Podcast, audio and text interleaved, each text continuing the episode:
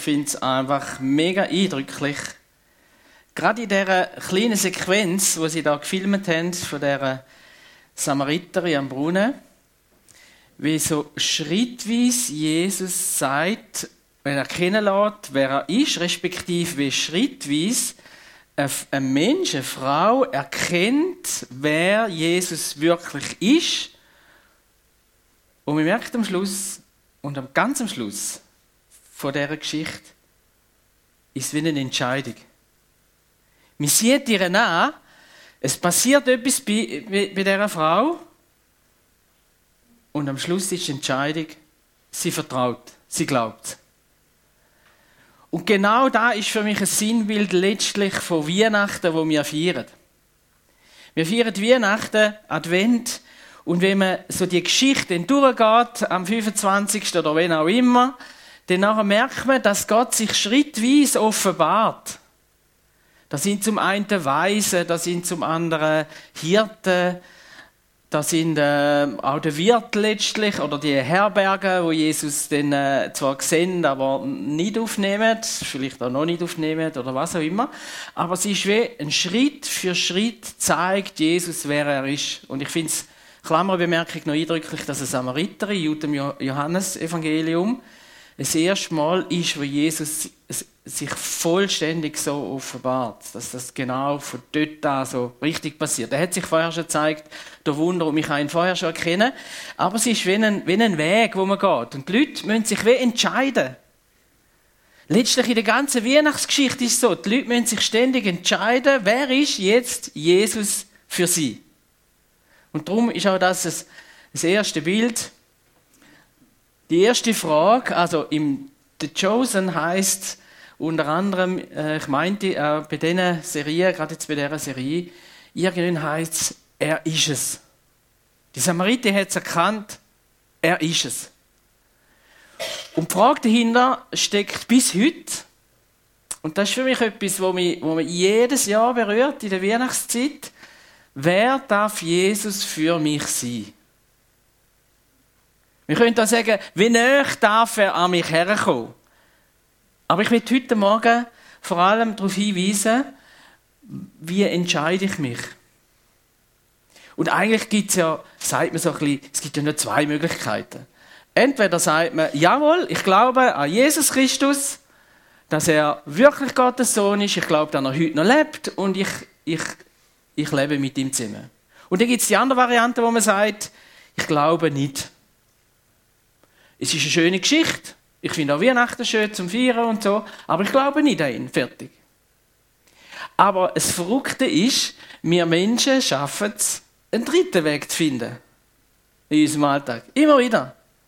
Wir schaffen es, und da meint, ich spürt man vor allem auch an Weihnachten, und ich merke es manchmal auch in anderen Sequenzen in meinem Leben, wir schaffen es, dass wir an Jesus glauben, weil es geht ja nicht ohne. Also, mal, da gibt es einen Gott und wenn man in Not ist, Gebet nützen, durchaus und sind auch wichtig. Oder ähm, ich glaube schon, dass es einen Gott gibt, der für mich sorgt. Oder nein, Weihnachten, ja, da ist Gott auf die Welt gekommen, das ist gar keine Frage. Und trotzdem ist dann der Mittelweg der, dass wir gleich aber sagen, und ich glaube, das ist wahrscheinlich fast das wichtigste Denken und Wort für den Mittelweg. Ich glaube, aber nicht so extrem. Oder? Ich glaube, aber nicht ganz so extrem. Und ich habe so zwei, drei Blinde mitgenommen, so, äh, zum Start dieser Predigt zu sagen, das geht eigentlich gar nicht, oder? Also zum Beispiel, ich habe ein Zebra gefunden und ich finde es noch mega cool. Es gibt, es gibt tatsächlich sogar noch so Zwischentiere, aber ich habe kein Foto gefunden, wo da gerade so zusammen ist. Also zwischen Zebra und Pferd, oder? Oder Zebra und Esel, je nachdem. Auf jeden Fall, ähm, entweder ist man das Zebra oder man ist keins, oder? Das kleine Kind hat es jetzt auch geschafft, glaube ich. Ich vermute, es wird biologisch unter, unter Zebra laufen. Aber es, äh, es hat die Streifen nicht. So, oder? Es gibt noch andere Varianten, wo das eigentlich nicht geht. Man kann nicht lernen und schlafen gleichzeitig. Man kann nicht auf Gott hören und, und nichts von ihm wissen. Man kann nicht ihn hören und innerlich schlafen. Das heißt, nicht an ihn denken und es ist mir egal, was er sagt, oder? Oder noch, noch ein anderes Bild, das ich auch noch cool finde.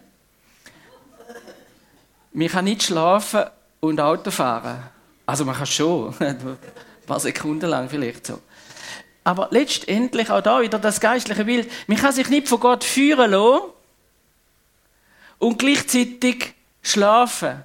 Nicht wissen von dieser Führung. Eigentlich geht der Mittelweg nicht. Aber wir schaffen es. Wir glauben sehr wohl an Gott. Wir glauben auch, dass Gebet etwas nützt. Aber einfach nicht ganz so extrem.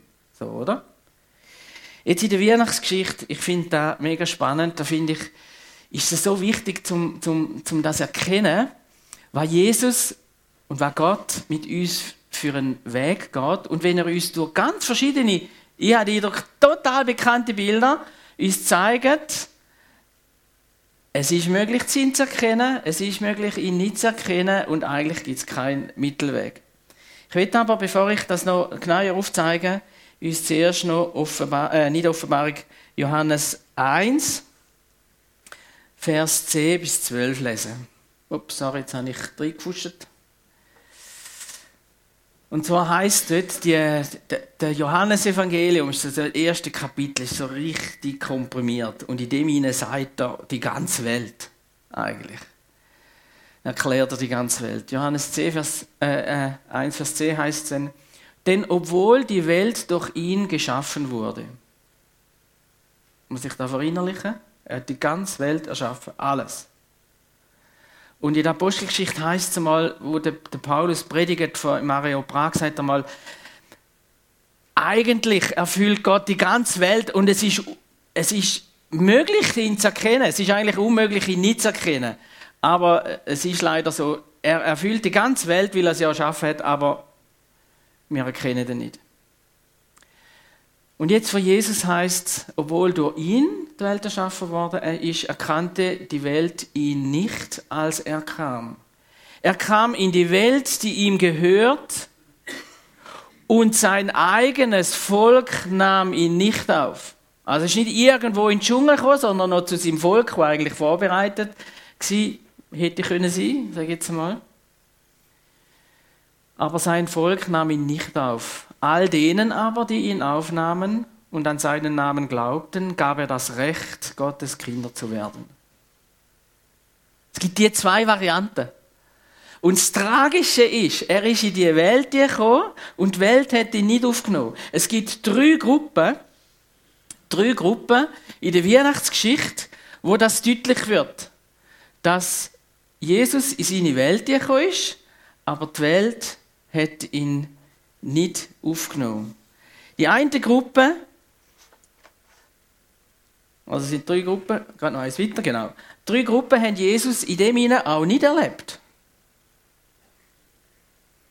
Zum einen sind ja die Weisen, für die, die die Weihnachtsgeschichte, ich vermute, die meisten von uns haben sie gehört, die Weisen haben ja einen Stern gesehen, sind auf, äh, auf Israel gereist und dann sind sie logischerweise zum aktuellen König gegangen, zum Herodes, das Bild ganz links raus, und haben ihm erzählt, dass sie äh, erfahren haben, dass jetzt ein neuer König geboren ist. Wo ist er? So. Die Reaktion von Herodes ist, ist einer der brutalsten Regenten gewesen, wahrscheinlich ever. Ähm, Findschaft. Bei ihm leuchtet es gerade auf, Herodes hat findlich reagiert. Und zwar, weil ähm, weil da eine ein Konkurrenz ist von seinem Leben. Er ist der König.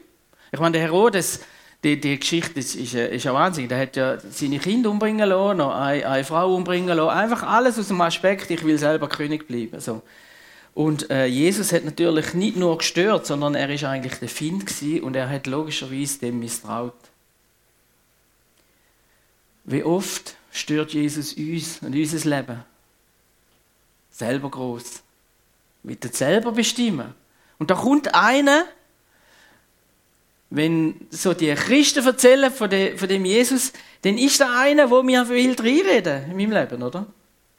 Findschaft ist eine Reaktion. Zweite Reaktion, äh, das sind die stabil in der Mitte, hohe Priester, Schriftgelehrte. Ich finde es ja mega spannend. Dann heißt ja da, dass die drei Weisen da gesagt haben und der Herodes hat gesagt zu denen, die die Schrift kennen, die Bibel kennen. Und Jesus sagt einmal, die Schrift erzählt von mir also man kann es erkennen, die gehen forschen und das Interessante ist ja, die haben ja genau gewusst, wo dass die Weisen müssen suchen in Bethlehem. Die haben ja, also die haben erkannt, da gibt es etwas, oder? Und was haben sie gemacht, die Schriftgelehrten? Finde ich mega spannend. Die Schriftgelehrten haben gehört, da kommt der Messias auf die Welt. Sie haben gewusst, er ist in Bethlehem. Was haben sie gemacht? Nichts. Nichts. Ja, eigentlich wahnsinnig. Er hat nichts gemacht. Und man kann nur, wenn man, wenn man dann die Schriftgelehrten die Bibel ein bisschen genauer studiert, kann man nur erkennen, dass sie letztendlich auf eine ähnliche Art und Weise ist Jesus ihnen Konkurrenz war. Sie sind selber groß, sind selber gewusst. Vielleicht ist auch Menschenfurcht dahinter gewesen. Vor dem Herodes. Es steht dann auch in der Bibel geschrieben, die ganze Welt ist verschrocken, wo sie das gehört haben, oder? Ja, nichts machen, oder? Das ist extrem. Im Glauben, oder? Genau, und die dritte Gruppe ist das Volk selber. Ich meine, die Hirten haben es ja nachher erzählt. Wir haben Engel gesehen. Wir haben da wirklich Bestätigung gesehen, das Krippli. Und sie sind es überall erzählen. Und auch da wieder, was hat das Volk gemacht? Ich meine, heute, also ich, so. Das Erste, was du machst, dann gehst du dorthin, oder? Dann gehst du nicht bloß beim Unfall schauen. So schnell geht man schon schauen. Aber wenn man dann noch würde, wo man jahrhundertelang erwartet hat, auf die Welt kommt, geht man schauen. Kein Menschenseele ist gegangen schauen. Steht dann noch, sie wunderten sich, was die Hirten erzählt haben, oder? Und das sind so ein bisschen die, die drei Gruppen. Drei Gruppen haben Jesus letztlich hier niederlebt. Genau. Drei Gruppen haben aber Jesus erlebt. Und die drei Gruppen sind zum einen die Weisen aus dem Morgenland. Sie gingen in das Haus, wo der Stern drüber war, fanden das Kindlein mit Maria, seiner Mutter, und fielen nieder und beteten es an. Die haben noch gar nicht gewusst von dem. Der Jesus hat noch gar nicht können. Also er war relativ klein als Baby oder Kind, oder? Beteten es an, taten ihre Schätze auf, schenkten ihm Gold, Weihrauch und Myrrhe. Die haben einen langen Weg auf sich gemacht. Sie haben geforscht, ihres Zeichen ist, und das ist ein, ein Punkt, sie haben da, was Gott ihnen offenbart hat, haben sie ernst genommen und sind nachher auf die Suche nach mehr gegangen. Das ist das Geheimnis übrigens zum Gott erleben. Die Sachen, die Gott macht in unserem Leben, dass wir die ernst nehmen und dass wir denen nachgehen und mehr suchen. Das ist das Geheimnis, Gott zu erleben. Die zweite Gruppe sind Hirten. Mega eindrücklich, dass Gott sich dermaßen stark offenbart in einer absoluten Randgruppe. Wenn wir schauen, wie die ersten drei reagiert haben, die Könige, die, die alles gewusst haben, die Theologen und Schriftgelehrten, schlechtes Bild natürlich für uns Pfarrer und so, äh, denen hat er sich nicht in dieser Form offenbart wie die Hirten. Oder? Das ist wahnsinnig. Ganze himmlische Heerscharen haben die gesehen. Und nachher ist, ist erst haben sie Jesus selber gesehen, weil da, das ist ja die Erfüllung von dem, was die Engel gesagt haben, also muss stimmen. So, sie haben eine tiefe Freude erlebt. Da, was sie von Gott gesehen haben, dem sind sie auch nachgegangen. Kommt, lasst uns gehen. Und sie haben ihn erlebt und die Freude hat sie erfüllt. Sie sind nachher ähm, äh, überfüllt gewesen, sodass sie es überall erzählt haben. Und die dritte Gruppe ist, wenn man so will sagen, ist Maria und Josef gewesen. Das würde jetzt lang ausführen an dieser Stelle und ich denke, die meisten von uns kennen die Geschichte, dass es Gott Maria begegnet ist, im Josef begegnet ist und auch sie, äh, gerade Maria, ist mehr als ein Predigt wert, wo letztlich die, nach dieser Offenbarung ist der damaligen Zeit, wo wir schwanger werden ohne Mann, gesagt hat, mir geschehe, wie du gesagt hast. Punkt. Und das ist ähm, die drei Gruppen, die haben Jesus, die haben Gott erlebt. Und weißt du, ihres Geheimnis war, das eine Geheimnis war, sie sind von Gott überrascht worden. Das können wir nicht machen. Aber ich will dir zusprechen, Gott will auch dich überraschen. Täglich. Er ist da. Er will dich überraschen. Und äh, die große Frage ist wie das Zweite, wo alle die drei, wo eben Gott erlebt haben, sich einig sind, sie sind offen für das Neue. Es hat mal einen Krimi gegeben, ich schaue noch gerne Krimis so zwischen die, obwohl natürlich nicht alle gut sind und dort hat mal leider ein Gangster, habe ich überlegt, ob ich da überhaupt darf sagen am Sonntagmorgen so. Aber er hat einen Satz gesagt, der hat mich schon als kleiner Bub beeindruckt. Das ist ein alter Film. Er hat gesagt, der, der, die Guten haben gefragt, wieso das ihm so, wieso das ihm so klingt als Böse. So, ist irgendeine so Stelle im Film rein. Und dann sagt er, das Glück bevorzugt den, der darauf vorbereitet ist. Der Satz ist mir bis heute geblieben. Habe ich, glaube mit 17 gehört das erste Mal. Also irgendwie so etwas. Das Glück bevorzugt den, der darauf vorbereitet ist. Und ich kopple jetzt das im Blick auf die Botschaft äh, von Jesus. Gott begegnet denen, die offen sind für eine neue Offenbarung. Die Vorbereitung ist nicht, dass wir wissen, was kommt, aber die Vorbereitung ist die, dass wir mit Gott rechnen. Und wenn dann etwas passiert, dann ist es nicht ein Zufall, sondern ist es eine Führung. Oder ist ein Mensch, wo Gott uns vor die Füße legt. Oder ist es ein Telefonat, wo ähm, Gott damit äh, äh, Gott eingeleitet hat. Oder dann ist es eine Lebenssituation, ob im Guten oder im Schlechten, wo Gott zulassen hat und jetzt mir Gelegenheit gibt, Gott zu erleben. Oder was auch immer. Gott begegnet dem, wo offen ist für ihn.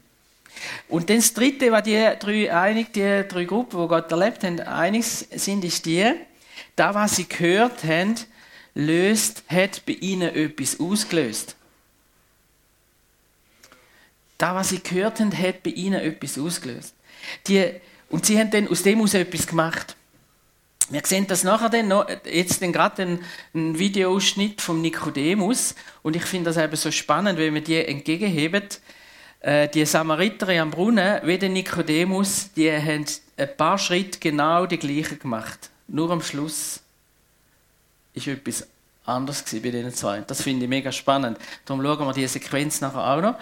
Aber wenn, wenn ich äh, einfach will sagen ist, die, die drei Schritte, die, die die, die Auslöser von denen, wo Gott erlebt haben, das ist da, was Jesus Ziel ist. Und für mich ist so ein bisschen das Bild, wo ich meine Frau kennengelernt habe, bin ich schon relativ alt gewesen, gefühlt. So. Ich habe jahrelang warten. Aber ich habe einmal zu Jesus gesagt, ich würde gerne wissen, ob ich eine Frau finde oder nicht. Und ich habe den Eindruck er sagt ja. Das ist gefühlt acht, neun Jahre, sechs, sieben Jahre, bevor ich sie gesehen habe. Das sind noch keine lange Jahre. Für alle, die, die das auch erlebt haben, wissen das und so. Auf jeden Fall weiß ich noch, ich bin dann ähm, eine theologische Ausbildung machen auf Krishona und dort sind wir alle Studenten, 150 Leute in einem Saal gewesen. Und dann hat es geheißen, die neue hauswirtschaftliche Betriebsleiterin kommt jetzt auf Besuch. Die Tür ist aufgegangen Beatrice, meine Frau, heutige Frau, ist in Saal gekommen und ich habe innerlich gewusst, das ist sie. Und wenn ich, ich bin aber immer noch herausgefordert etwas zu machen. Und das war ja gar nicht so einfach, muss ich an dieser Stelle schon noch sagen. Ich meine, wenn man so einen, so einen Eindruck hat, dann äh, kann man in der Regel nicht einfach als Tipp für alle die, die da noch unterwegs sind, oder? Man kann dann nicht auf die Frau zugehen und sagen, du bist es jetzt. Hast du etwas vor nächstes Jahr oder so, oder? ja, das geht, das geht nicht. So. Und gleichzeitig kann man auch nicht einfach sagen, ja, also gut, bin ich gespannt, mal schauen, was Gott macht. Ich meine, ich bin dort reingeguckt wie auf Nadeln, oder? Und habe natürlich überlegt, wie macht man jetzt da? Wir sind äh, dort mal um die 150 Studenten oder, und Studentinnen und wie komme ich jetzt da dazu und so. Und Gott war gnädig und ich bin ab und zu mutig. Aber der Punkt ist der, Vertrauen darauf, Gott handelt, rechne mit dem. Und es geht nicht immer sieben Jahre übrigens. Meistens geht es schneller, zum Glück. Aber nachher dann wie offen zu sein für seine Führung und nachher aus dem muss er aber auch etwas machen. Und jetzt schauen wir den Nikodemus. Ich finde es einfach eindrücklich, wenn er näher, also er wird da als dargestellt als sehr näher am Messias in dieser Geschichte. Ähm, Schauen wir die Sequenz, geht ungefähr fünf Minuten. Fünf Minuten sind wir wieder da im Livestream. Und schauen mal, was passiert genau in dem Nikodemus hinein. Schauen wir den Clip.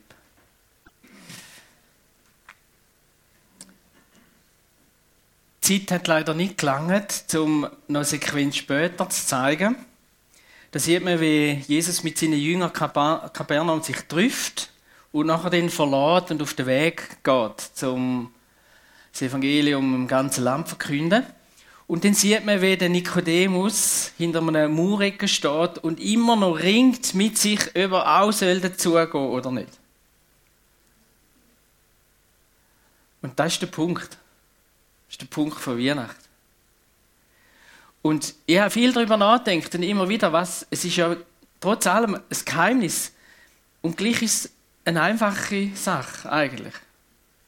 Es ist bei den Samariterin wie bei Nikodemus, es ist eine Entscheidung und die Entscheidung macht aber eine Wiedergeburt. Das heißt, der Macht, der Gottesgeist in uns kommt und wir sind wie ein neuer Mensch, weil Gott uns wieder erfüllt.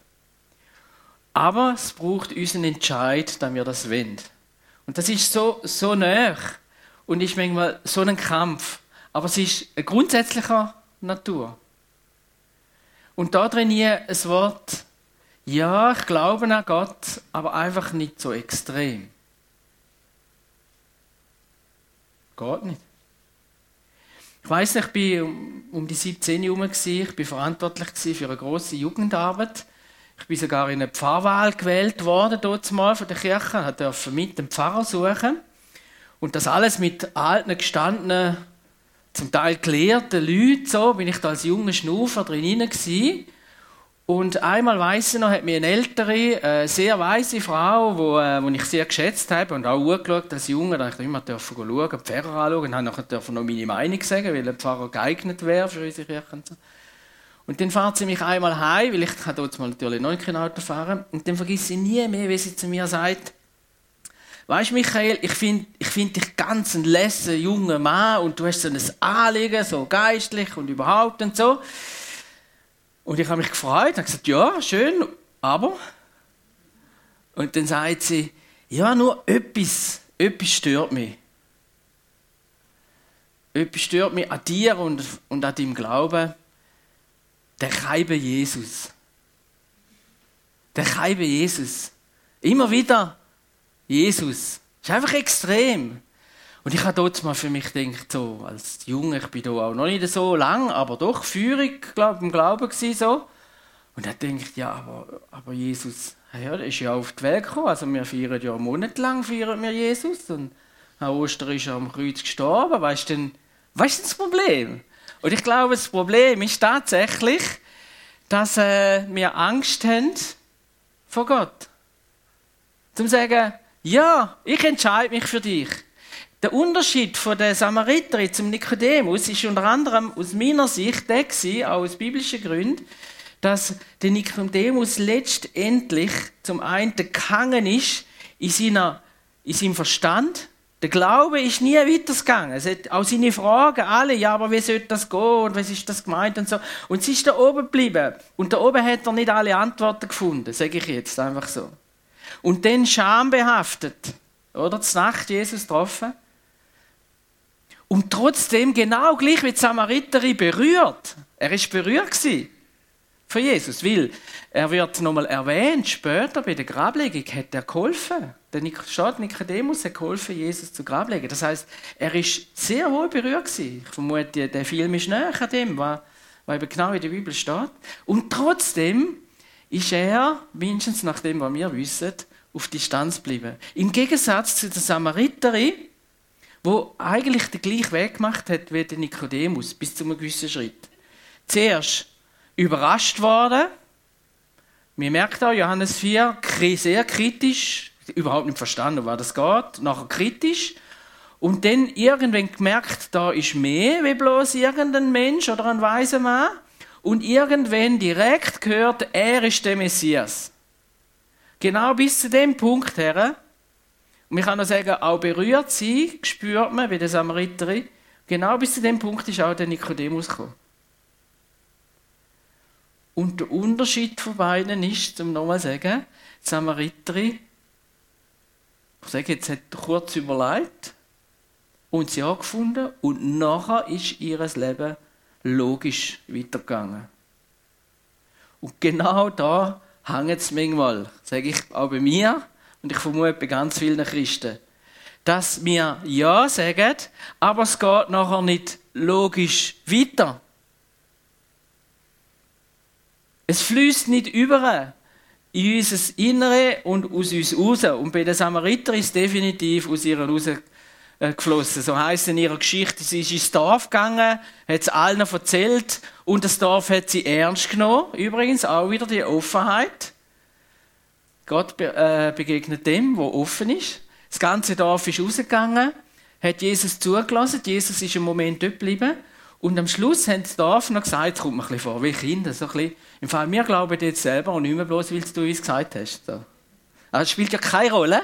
Auf jeden Fall, auch sie haben sich überzeugen lassen. Sie haben den Schritt gemacht, okay, wir glauben es, und jetzt hat das Auswirkungen in unser Leben. Und vielleicht zum Schluss noch ein bisschen, wo ist denn in dem Sinne ein Vorbild nachher, nicht bloß im, im Blick auf die Offenheit, sondern nachher auch im Ausleben von dem Glauben, wo eben nicht extrem ist, sondern wo einfach normal ist. Weißt du, ich weiß, ist die Samariterin ein Vorbild, dass sie eben nicht eine komische Extremheit gelebt hat, sondern dass sie, dass sie eben den Glauben normal gelebt hat, logisch gelebt hat. Für mich ist, sind es wie drei Sachen. Das eine ist, es war echt. Gewesen. Und ich glaube, das ist manchmal der Unterschied zu extrem. Extrem ist vielmal da, was komisch ist. Aber bei der Samariter war es echt. Sie hat das gehört, sie hat es angenommen nachher selber erlebt und logischerweise tut man nachher das weiter erzählen. Und man lebt aus dem heraus. Sie war echt. Ihre Freude war echt. Dass sie von Jesus erzählt hat, ist etwas Echtes, Natürliches, Logisches und nicht Komisches, Überstülptes. Ähm, jetzt muss ich irgendwas, sondern es ist eine kindliche Echtheit. Das Zweite, was ich finde, ist, sie ist ein riesiges Vorbild. Sie hat sich hingegeben. Und auch da, da, würde ich, eben, da werde ich sicher mal eine Predigt haben, auch so, ich glaube, das hat ganz viel mit Gehorsam zu tun, aber ich, ich brauche das Wort Gehorsam gar nicht mehr gern, weil da wird dann schon wieder irgendeine Pflicht implementiert oder es ist schwierig oder ich muss und so. Ich tue gerne Gehorsam mit Hingabe austauschen. Die Frau hat sich gerade hingegeben. Das war für sie gar keine Frage mehr. Sie hat einfach gesagt, also ja, ich lebe mit Jesus zusammen, ich gebe mich hin. Und sie ist... Ähm, sie hat auf dem Boden gelebt. Gott ist gut. Gott ist mit mir. Und ähm, aus dem heraus lebe ich jetzt. Fröhlich, echt und hingegeben mein Glauben. Das ist auch so ein bisschen da, bin, bin heute Morgen auf das Beispiel gestoßen. Der Gründer von der Heilsarmee, William Boots, der ist blind geworden im Alter und er ist ja ein Vollgas-Mensch gewesen, auch, wo der Glaube einfach gelebt hat, sozial Arme vor allem auch geholfen hat. Und der Sohn hat den Auftrag gehabt, ihm das zu sagen, dass er blind wird. Und die Antwort von William Booth finde ich ähm, eigentlich so eindrücklich, die, die Hingabe, die ich finde, wo man eben auch bei, bei einer Samariterin spürt. Der Sohn ist also zum Vater gegangen und hat gesagt, Sir, Dort war man noch Sizis, auf ganz viel Respekt vor den Eltern.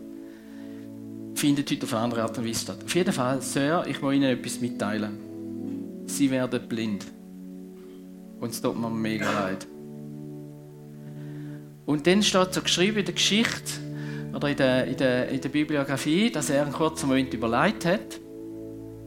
Und nachher dem Sohn in die Augen geschaut und hat gesagt, spielt keine Rolle. Ich habe Gott dient mit meinem ganzen Leben, mit meinem ganzen Sein, weil ich ihn liebe. Mit Augen. Und ich werde auch ohne Augenlicht ihm dienen, mit all meinen Kräften und mit allem, was ich habe. Das spielt keine Rolle. Und das ist da, wo, wo die Echtheit, wo die Hingabe ausmacht. Alles, was die Samariterin gemacht hat, ist nachher aus dem rausgeflossen, auch aus dieser Hingabe. Sie hat dann logischerweise für Gott gelebt. Und das Dritte noch, was sie auszeichnet hat, ist, dass, ähm, dass sie einfach Gottes Geist fließen lassen hat. So empfinde ich da, wenn man die Geschichte liest. Sie hat das gemacht, wo bei ihr logisch dran war als nächstes. Und um da geht es eigentlich.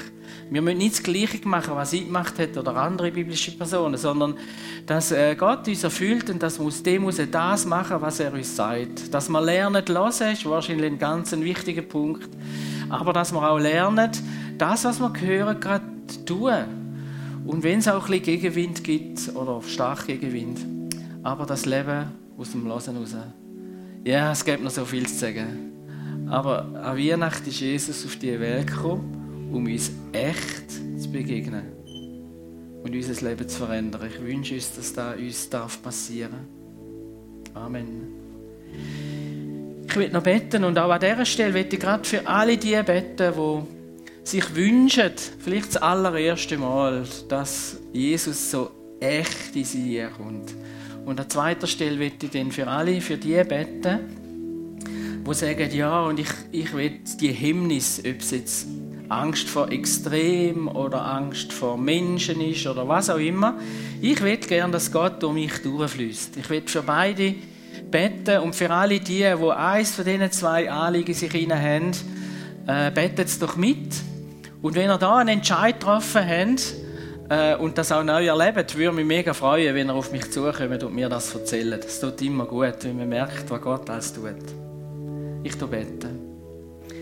Vater im Himmel, als erstes möchte ich für alle die beten, die ähm, sich wünschen, dass die Weihnachtsgeschichte ganz neu und vielleicht, ja, nicht nur vielleicht, sondern das erste Mal ins Leben kommt. Dass du, Jesus, ins Herz kommst. Und ich bete stellvertretend für die, wer da möchte, ich auch mitbeten. Jesus, ich habe erkannt, dass du der Messias bist dass du der Herr bist von dieser Welt. Dass du für mich auf die Welt gekommen bist, dass du für mich am Kreuz gestorben bist, auch für all meine Schuld, für meine Fehler. Und du bist verstanden und hast für mich den Heiligen Geist parat. Und ich möchte dich jetzt bitten, ziehe du in mein Leben hinein, in mein Herz hinein. Ich will an dich glauben und ich will mit dir zusammenleben.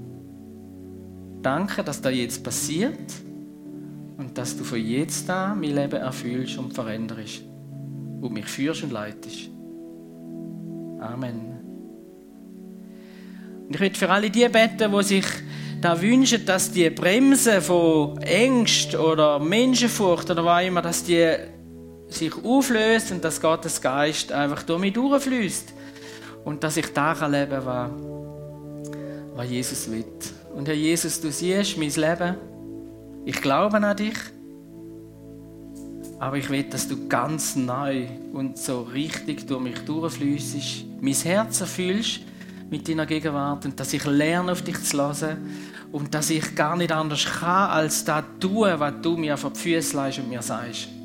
Erfüll du mich mit deinem Geist in jedem Lebensbereich und schenk das Ängste und falsche Vorstellungen einfach wegfließen Danke vielmals, dass du jetzt mich erfüllst und dass du mich brauchst. Danke, dass für alle zusammen Weihnachten ist, weil du in unser Leben gekommen bist. Amen.